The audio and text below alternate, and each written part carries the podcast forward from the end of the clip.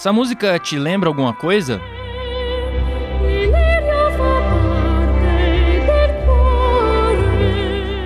Tormento de Amore foi trilha sonora da novela Terra Nostra da TV Globo, lançada em 1999. A história se passava no começo do século XX em fazendas de café no interior de São Paulo e exaltava a imigração italiana no Brasil. Mas a visão positiva da comunidade italiana não era a única coisa presente em Terra Nostra. No ano que ela começou a ser exibida, a Sueli Carneiro, que é uma das maiores figuras do feminismo negro no Brasil, escreveu uma coluna na Folha sobre como a novela reforçava estereótipos da população negra. Ela escreveu que os negros enfrentavam na trama a invisibilidade ou a visibilidade perversa. E também citou o sociólogo Muniz Sodré, que diz que a TV brasileira está para o negro, assim como o espelho está para o vampiro. Aspas. O negro olha, não se reconhece, não se vê. No texto, a Sueli citou exemplos de como o racismo aparece em diálogos da novela. Numa conversa sobre onde abrigar imigrantes italianos, o Barão do Café diz que eles não aceitariam ir para senzalas porque, abre aspas, são brancos e trazem no coração o espírito da liberdade, fecha aspas. A Sueli também lembrou de um personagem chamado Tizil, um menino novo que reclama de Deus por não ter a pele mais clara. Na época, a intelectual questionou que impacto esse tipo de frase podia ter na autoestima das pessoas negras, principalmente das crianças.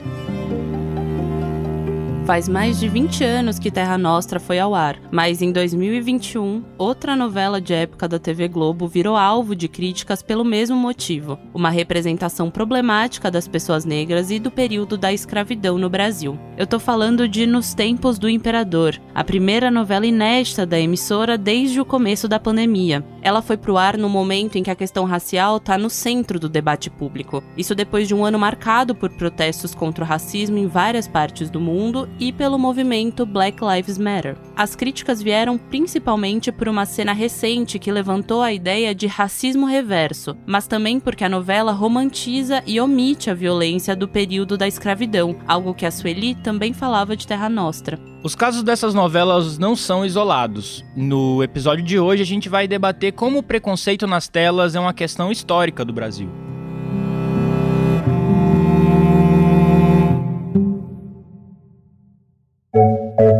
Você está ouvindo o Expresso Ilustrado, o podcast de cultura da Folha, com episódio novo todas as quintas às quatro da tarde. Eu sou o Lucas Breda. E eu sou a Carolina Moraes. E a edição é da Natália Silva, a DJ Natinha, a maior noveleira da Podosfera. Bom, no último dia 21, uma cena dessa novela, Nos Tempos do Imperador, é abrir o debate sobre como a TV retrata personagens negros. A novela traz um romance entre uma mulher branca, a Pilar, e um homem escravizado malê, fugido da Bahia, o Jorge. Depois de ficar sem ter onde morar, Pilar tenta se mudar para a região da cidade do Rio de Janeiro, que ficou conhecida como Pequena África. Na novela, esse lugar é descrito como um refúgio para negros libertos antes da abolição. Com licença, Dom Lu. Eu também estou procurando um lugar para morar aqui no Zungu. É que a Condessa vai voltar a Paris e eu não vou ter onde ficar. Mas o personagem Dom Olu, uma espécie de líder dentro dessa pequena África, diz que ela não pode ficar ali. Pilar não pôde dividir quarto com Isaura. Oxe, mas por que não? Ela disse que não teria Porque problema. você é uma mulher branca. Pequena África é um espaço para negros. Essa região foi sendo ocupada por negros libertos, como um reduto, uma comunidade.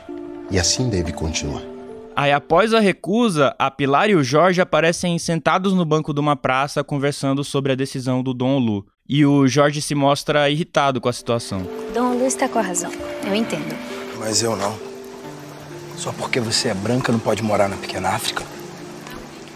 Como que queremos ter os mesmos direitos se fazemos com os brancos as mesmas coisas que eles fazem com a gente?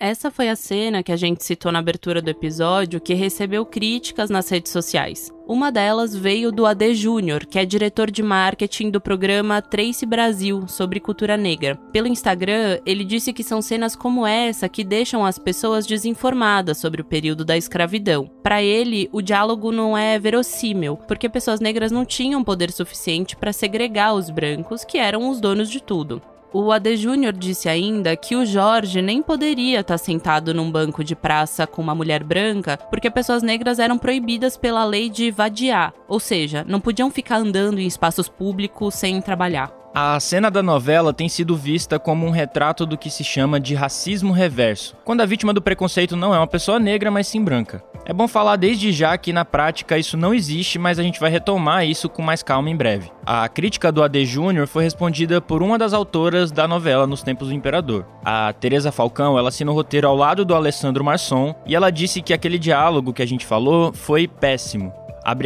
Pedimos muitas desculpas. Eu mesmo, quando vi a cena aqui em casa, falei: o que foi isso? Ela acrescentou que os capítulos iniciais da trama foram escritos em 2018 e gravados na maioria deles em 2019. Na época não contávamos com uma assessoria especializada, o que só aconteceu no ano passado com a entrada do Ney Lopes. Hoje assisto a muitas cenas com uma sensação muito longínqua. Segundo uma reportagem do portal F5 da Folha, algumas cenas da novela podem ser reeditadas para corrigir outros erros históricos em relação à visão dos brancos sobre os negros escravizados ou recém-libertos.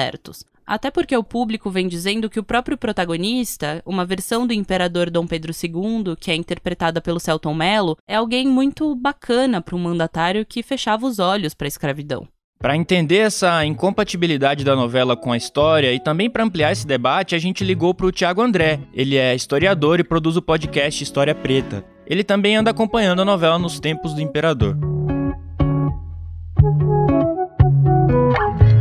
Tiago, vamos lá. Eu queria começar pela cena que está sendo acusada de racismo reverso. É, a novela mostra um romance entre uma mulher branca e um escravizado fugido da Bahia, né? Isso era uma coisa, assim, provável de acontecer no Brasil ali dessa segunda metade do século XIX? É, assim, possível, tudo é possível na real mas é pouco provável, na verdade, a gente tem poucas notícias dessas, né? Mas no caso desse personagem específico, né, ele é um cara que ele tá fugido, né? Ele tá no Rio de Janeiro, sob um outro nome e tá vivendo como uma pessoa livre. Então, assim, nesse, nesse estado de coisas, é bem provável, bem possível que poderia acontecer. Uma pessoa negra livre se casar com uma pessoa ou namorar uma pessoa branca. Isso aí não é impossível de acontecer mas pouco provável que acontecesse a cena como aconteceu, né? Ele sendo uma pessoa vivendo onde vivia, né? Ele vive numa região onde se convencionou se chamar de Pequena África, e a novela usa esse termo, mas meio que fora do tempo histórico, né? eles não usavam esse termo naquela época ali, mas enfim, ele vivia nessa região da Pequena África, então, sendo ele uma pessoa que vive na região da Pequena África, o personagem, e conhecido por isso também, muito pouco provável que ele tivesse ali sentado num banco de praça, bem tranquilo, conversando com uma jovem branca, sem ser importunado pela polícia, sem ser questionada a liberdade dele. Então, esse momento no Brasil, onde ele vive, onde é vigente né, ainda a escravidão, havia muitas pessoas negras livres, mas principalmente as pessoas negras livres e pobres, elas não tinham tanta liberdade assim de ir e vir sem ser questionado, principalmente não fazendo nada, né? O negro livre, ele sempre tinha que estar trabalhando, sempre tinha que estar fazendo alguma coisa sob o risco de ser reescravizado, né? Ser preso e ser reescravizado. Então, é, aquela cena, do jeito que aconteceu, é pouco provável que acontecesse. Existia, sim, pessoas negras livres, membros da aristocracia, a gente tem vários aí, que eram donos de jornais, André Rebouças, Luiz Gamas, são personagens dessa aristocracia Zé do Patrocínio vai aparecer depois. E, inclusive, Zé do Patrocínio se casou com uma mulher branca. Então, isso não é improvável de acontecer naquele período. Agora, a maneira como aconteceu aquela cena, é aí que acaba encontrando um pouco de dificuldade de encontrar a veracidade, né? E, Thiago, você comentou que a Pequena África nem sempre foi chamada assim, né? É, como foi a formação dessa região e como que ela funcionava nessa época da novela? E também queria saber quando ela passou a ser denominada de Pequena África, né? Sim, a primeira pessoa que chama a Pequena África de Pequena África, ele nem usa esse termo, na verdade, ele usa África em miniatura, é o Heitor dos Prazeres, né? Que isso vai acontecer já no século, no início do século XX, já depois de, da abolição da, da escravidão. Então, Heitor dos Prazeres era um sambista, artista, pintor, era um multitalentoso artista, e ele vai descrever aquele local ali que é próxima à região portuária do Rio de Janeiro como essa África em miniatura, né? E acaba que o termo pega entre cronistas, historiadores, começam a utilizar esse termo Pequena África. Mas ali, no período histórico onde se passa a novela, mais ou menos ali na primeira metade para a segunda metade do século XIX, essa região ela vai ser povoada organicamente por pessoas negras, mas não da maneira que parece na novela, que parece que foi uma que é uma comunidade apenas de, de pessoas negras livres e isso não se encontra muito respaldo na realidade, que também que não houvesse pessoas brancas. Pelo contrário, é, esse local vai ter pessoas brancas pobres, vai ter imigrantes. Posteriormente, já na virada do século 19 para o 20, vão chegar imigrantes europeus e vão se instalar nesse local onde fica conhecido como Pequena África. Da maneira como a novela constrói a Pequena África, parece que ela foi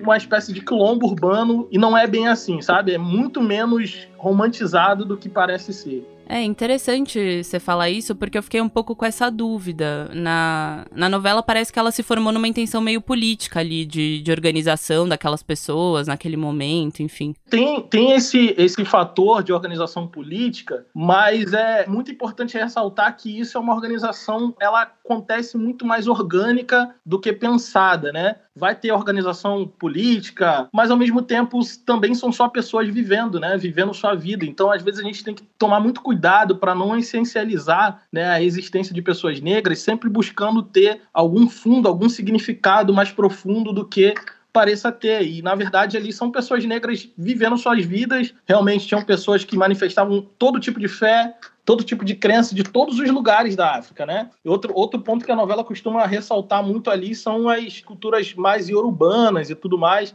Mas esse vai ser um lugar ali, a, a Pequena África, justamente ela recebe esse nome do, por Heitor de Prazeres justamente pela sua diversidade multicultural dentro dessa dessa negritude. Então, até esse, essa intenção de mostrar uma negritude única, onde as pessoas negras todas pensam de uma maneira só ali naquele local, ela também não encontra muito respaldo na realidade, né? É, então, eles têm até como se fosse um líder, né? O, o, o, cara lá que no fim das contas disse que a Pilar, que é a menina branca, que ela não vai poder ficar na pequena África. É o, o tal do Dom Olu, né? Ele meio que atuava como um líder. Isso, exatamente. Esse cara ali na novela ele é apresentado como o rei da pequena África, né? E eu acredito que ele tenha sido inspirado num personagem real que viveu aqui no Rio de Janeiro, chamado Dom Obá II. Ele se autodeclarava rei do Congo e muitas pessoas negras reverenciavam eles outras tiravam chacota dele, mas o ponto é que esse cara foi um cara importante no Rio de Janeiro. Ele escrevia em jornais, em colunas de jornais, e tinha certo é, é, trânsito dentro do, da família imperial, vamos dizer assim. Então eu acredito que esse personagem que está na novela ali, que, que se autodeclara rei da pequena África, que é uma coisa também muito mais fantasiosa do que real, tenha sido inspirado no Dom Obá II.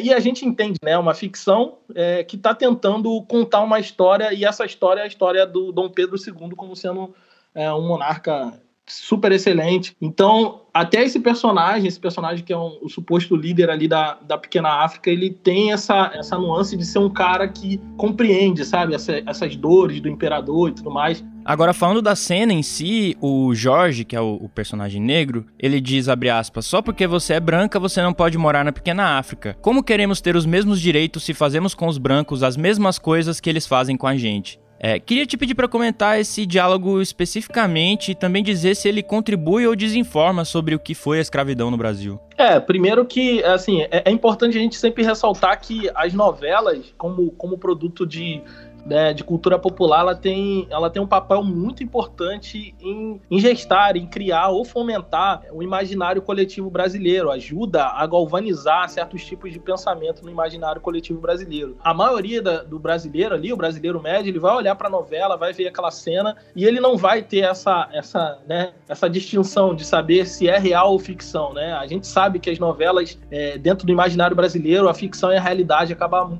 muitas vezes se confundindo. E eu acho que esse discurso, ele, além de ser muito fora do tempo, daquele tempo ali, não faz sentido nenhum esse discurso tá na boca de uma pessoa negra livre daquele tempo. Ele contribui de forma errática para acabar galvanizando ainda mais esses pensamentos. A gente está em 2021 é, 2020 foi um ano marcado por protestos com questões raciais, violência policial e tudo mais. Esse assunto, essa temática, a temática racial tem estado no centro do debate em vários sentidos, em vários espaços de diálogo da nossa sociedade e a gente vê um, um enorme retrocesso quando a gente é, escuta esse tipo de diálogo feito da maneira que foi feita, né? De maneira rasa, de maneira totalmente descompromissada com o debate sério, aprofundado que a gente tem tentado propor enquanto comunidade negra, né? A gente tem tentado se contrapor a esse tipo de ideia, e eu digo que é uma ideia fora do tempo, porque essa é uma ideia que vai surgir só nos anos 20 do século 20, né? Dos anos 20, dos anos 30, que é essa ideia de harmonia racial, onde o negro e o branco se dão bem sem nenhum problema, como se não houvesse nenhum tipo de conflito baseado em raça em nosso país, né? E a gente vive esse momento ainda em 2021 é, de pessoas negras, pessoas indígenas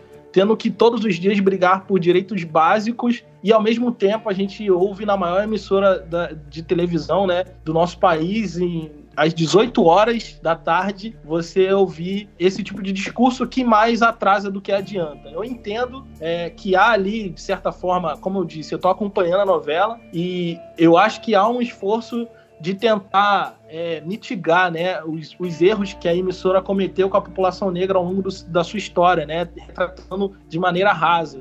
Então essa novela ganha, alguns personagens ganham um pouco mais de profundidade do que outros personagens já teve em outras novelas. Mas ao mesmo tempo põe na boca desses personagens negros é, discursos totalmente fora do tempo, totalmente inverossímil para aquela realidade que se vivia.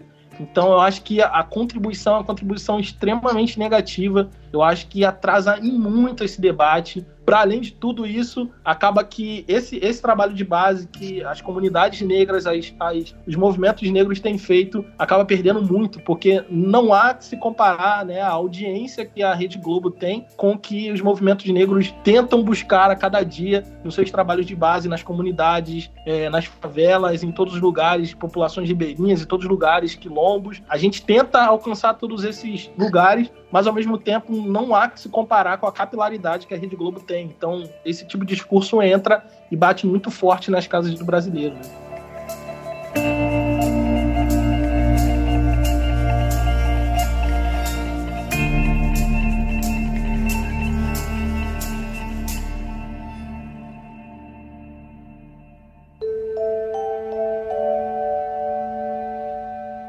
Você falou que tem essa tentativa de romantizar esse período e essas relações na novela, né? E eles também acabam equiparando naquela cena que a gente falou aqui o racismo ao que se aponta como esse racismo reverso, né? Mesmo que eles não, não usem esse termo especificamente na novela. Queria que você explicasse por que, que é equivocada essa ideia de racismo reverso, né? De que um branco pode sofrer racismo. É, ela é equivocada, primeiro porque na cena ela parte da pessoa negra, né, em questão. E a gente sabe que essa ideia de racismo reverso, ela, ela não se sustenta na realidade, porque é, o racismo ele pressupõe poder, ele pressupõe uma sociedade baseada no poder, que está baseada numa estrutura de raças, né, onde há o topo e a base. E dentro desse conceito de, de racismo, que foi gestado também no século XIX e no século XX, as pessoas negras estão na base dessa pirâmide, enquanto as pessoas brancas estão no topo dessa pirâmide. Então, naquele período histórico onde se passa a cena, as pessoas negras não tinham absolutamente nenhum poder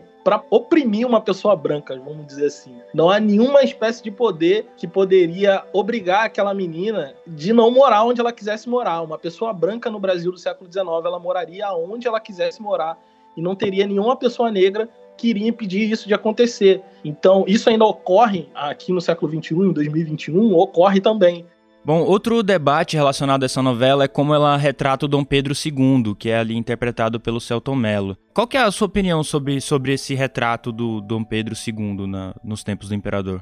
É, a novela ela, ela, ela tem a abolição ali, o abolicionismo, né, vamos dizer assim, sempre permeando os discursos ali. E a intenção, acredito eu, do, do, da novela seja humanizar um pouco o Dom Pedro II e tentar mostrar essa faceta dele como um personagem que esteve alheio a esses acontecimentos no Brasil, que esteve, na verdade, refém do, do cargo que ocupava como imperador, né? Como se ele estivesse obrigado a, a fazer o que fazia, né? Mas isso acaba também sendo um pouco complicado de engolir, né? Quando a gente se dá conta de que a escravidão foi o sustentáculo, né? De todas as riquezas, a educação excelente que Dom Pedro II teve, de todas as línguas que ele aprendeu, todas as viagens que ele, que ele viajou, tudo isso foi bancado com o trabalho de escravizados, né? Então não tem como negar isso e, e, e é extremamente, na verdade, desrespeitoso com a nossa história quando você minimiza isso. Minimiza-se aí nessa novela e eu digo isso porque eu tô vendo, minimiza muito né, o papel da escravidão para as riquezas da monarquia no Brasil, não só da monarquia, como toda a aristocracia branca daquele período. Então, eu, eu entendo que todo personagem na história real, na vida real, as pessoas não são nem mocinhos nem vilões. É difícil você tentar encaixar isso dentro da ficção. Mas a partir do que eu vi nessa novela, eu entendo que o objetivo ali é, é apenas mostrar essa faceta do bom moço, né? De uma pessoa que não tem culpa de ter escravidão. Diversas vezes isso acontece, inclusive nesse personagem que é liderança do, da Pequena África, num diálogo que ele tem com a esposa dele, ele fala isso, de que Dom Pedro é um cara maravilhoso, mas parece que são duas pessoas, né? Ele é o, o, Pedro, né, o Pedro de Orleans e Bragança, e também o Dom Pedro II. E essas duas pessoas têm que conviver na mesma pessoa. Isso para mim é uma completa, é um completo equívoco, né? Dom Pedro era Dom Pedro, Pedro de Bragança e Dom Pedro II é a mesma pessoa que convive no mesmo lugar. É, é, é possível sim você ter uma ótima educação, é possível sim você falar várias línguas e ao mesmo tempo você endossar e coadunar com a escravidão no seu país. E ele, se a escravidão durou tanto tempo no Brasil, o imperador tem um, um papel muito importante nesse, nesse aspecto, né? É, o Brasil foi aí o maior país, o país mais escravocrata que teve, e ao mesmo tempo foi um dos últimos a abolir a escravidão. E tudo isso tem um papel muito importante da família real. A, a extensão da escravidão tem um papel importante também do Dom Pedro II. Ele foi muitas vezes uma pessoa que esteve em cima do muro, muitas vezes ele lavou suas mãos e preferiu silenciar e ficar na mão desses jornalistas e tudo mais. Então é, é complicado de engolir, mas eu, eu acredito que seja uma, uma escolha narrativa, né? Ele é o, o protagonista, eu acho que muito é, em cima dessas últimas obras de ficções que tem feito sucesso, né? The Crown é uma delas, né? Também, que tem revisitado a vida dos, dos monarcas e fazendo com que é, muitas pessoas olhem para eles como pessoas que são apenas vítimas também dessa história que foi o colonialismo, o imperialismo aqui nas Américas. E isso que você tá falando, Thiago, de como a novela pinta esse período, esses personagens, é um discurso que você avalia que atravessa outras produções da Globo? É, é comum a gente ver esse tipo de romantização? É histórico, né? A Globo ela tem um histórico de, de romantizar um pouco esse período, né? Eu me lembro uma vez que eu estava fazendo um episódio no meu podcast sobre, sobre esse período, falando um pouco sobre branqueamento racial no Brasil, e eu topo com uma cena da novela Terra Nostra, onde estão chegando os italianos, né? Acaba de acontecer a abolição no Brasil, estão chegando os italianos para substituir a mão de obra escravizada, e aí um fazendeiro ele fala para o seu capataz que ia manter as senzalas abertas, e o capataz capataz diz para ele: olha, essas pessoas que estão vindo aí não vão querer morar na senzala, porque eles não têm né, esse, um espírito submisso, eles são pessoas livres e tudo mais. Então, põe aí um contraponto totalmente equivocado, né? Dizendo que pessoas negras foram escravizadas porque elas eram submissas, ou porque elas não se revoltaram o suficiente, vamos dizer assim, ou que não tinham um espírito livre como tinha o italiano. Então, é, eu botei essa, essa cena né, no episódio e isso chocou muitas pessoas, porque passado tanto tempo e muitas vezes adquirindo um pouco de letramento racial, a gente se choca um pouco com o que chegava nas nossas televisões e ainda chega, né? Então, é, agora isso causa o barulho que causou, uma cena como essa causa o barulho que causou, justamente porque há muitas pessoas, há muitas vozes, há muitas possibilidades de falar e de contrapor. Mas é um histórico, é um histórico. Então, essas novelas têm essa pretensão de alcançar um público muito grande no Brasil, né? Ainda mais nesse horário das seis da tarde, elas são essas novelas mais leves, às vezes com mais humor e tal. E justamente essas são as novelas de época, né? É, eu queria saber assim, até que ponto você acredita que uma novela ou uma produção de ficção, é, seja teledramaturgia, seja do cinema, até que ponto que ela tem que se ater à história e até que ponto aquilo vira, digamos, danoso, assim, uma espécie de desserviço? É, e só colocando um elemento nessa pergunta do Lucas, tem produções internacionais também, tipo Bridgerton da Netflix, que são de época e criam esses enredos com contextos que nunca aconteceram, né? Bridgerton, por exemplo, mostra essas famílias reais negras em Londres que nunca existiram. Eu acho que assim, enquanto o elemento da ficção, quando você tá pensando na ficção assim, para imaginar, igual é o caso de Bridgerton, acho que tudo vale. Acho que é interessante você realmente é, extrapolar algumas coisas e tentar, sabe, é, é, fazer algo que não é real, mas que você consegue passar uma mensagem interessante. Eu acho que é, a ficção, ela não precisa, ela nem não precisa e nem, nem pode ter amarras, né, ou censura, vamos dizer assim, é, do que ela diz ou que ela não diz. Eu acho que o perigo, no caso é, das novelas do Brasil, é que se tratam de, quando se tratam de personagens que realmente existiram, né? O caso dessa novela trata de um monarca monarca, Dom Pedro II. E essa história, para nós historiadores, é, a gente sempre olha para essa história como uma história recente. Eu entendo que ela não seja tão recente assim, mas em termos históricos ela é muito recente e ela é muito sensível. Ela é muito sensível ainda hoje, né? Então eu acho que tem que ter um cuidado quando você vai fazer uma cinebiografia, vamos dizer assim, que mescla um pouco de realidade e ficção. Eu acho que tem que ter um pouco de cuidado para não pesar a mão numa coisa que não seja verossímil, né?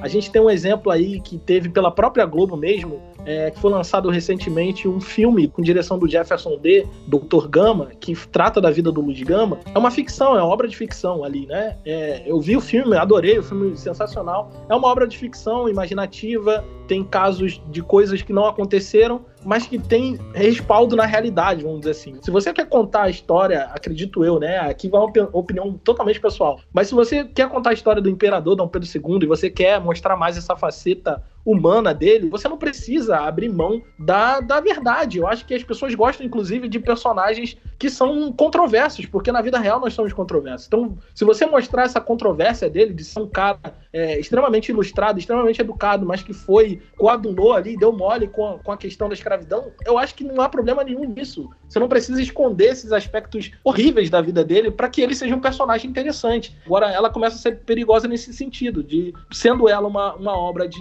quase, né? Quase ficção, tratando de personagens reais, você acaba cometendo erros que são que fogem da realidade. É aí que eu acho que mora o perigo. Eu acho que Inclusive, o papel da assessoria de historiadores ou de, de estudiosos e pesquisadores nessa área é muito importante. E ela não está aí para limitar a, a, a, criatividade, por exemplo, é, dos roteiristas e, e diretores de, de, novelas ou cinebiografias. Na verdade, ela está justamente para oferecer elementos reais que a gente consiga ver, entendendo que é uma obra de ficção, que vai extrapolar um pouco a realidade, mas que não vai ferir nenhum princípio, né, nenhum princípio básico é, da sociedade principalmente assuntos que são né, contemporâneos e sensíveis. Está no debate, isso é, são coisas que estão no debate presente. Então você não pode tratar isso de maneira tão displicente, de maneira tão, sabe, é, sem o cuidado devido. Então acho que, enfim, no fim das contas, a, a pessoa que está ali na sala de roteiro, o roteirista que está construindo essa narrativa, ele está assim andando no fio da navalha quando ele está escolhendo contar essas histórias. São histórias espinhosas, de uma história muito recente, do Brasil muito recente, e como eu disse, de um crime de escravidão que ainda nos assola. A gente ainda vive, a gente reverbera ainda esses problemas. Então você tem que ter muito cuidado, você tem muito, muito sabe, muita atenção para que você não acabe formando algum tipo de pensamento prejudicial para a sociedade presente, né?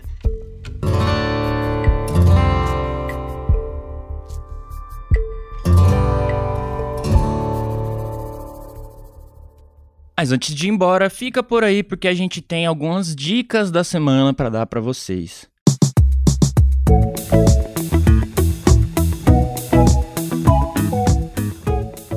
Carolina Moraes, fala pra gente. O que, que você andou consumindo Bom, a primeira coisa que eu queria indicar é o podcast do Thiago que a gente ouviu aqui, o História Preta, que eu não conhecia até pouco antes da gente fazer esse episódio. Foi indicação da DJ Natin, inclusive. E eu escutei o episódio que ele mencionou pra gente sobre embranquecimento no Brasil e achei muito massa. Quero muito ouvir os outros. Tem umas séries que parecem bem interessantes. Valeu, Thiago, hein? E a segunda indicação dessa semana é a edição da Bienal de São Paulo, que finalmente vai abrir agora agora no sábado, próximo dia 5, depois de ter ficado um ano parada por causa da pandemia, né? É, ia acontecer ano passado, mas agora vai começar. E vai ocupar ali o pavilhão. Tem muita exposição rolando paralela à Bienal, com artistas que estão sendo apresentados lá. No MAN vai ter uma exposição super especial de arte indígena contemporânea, com curadoria do Jaider Esbel, que também está participando como artista na Bienal. No MAN também vai ter a exposição que a gente comentou aqui na semana passada sobre a semana de 22.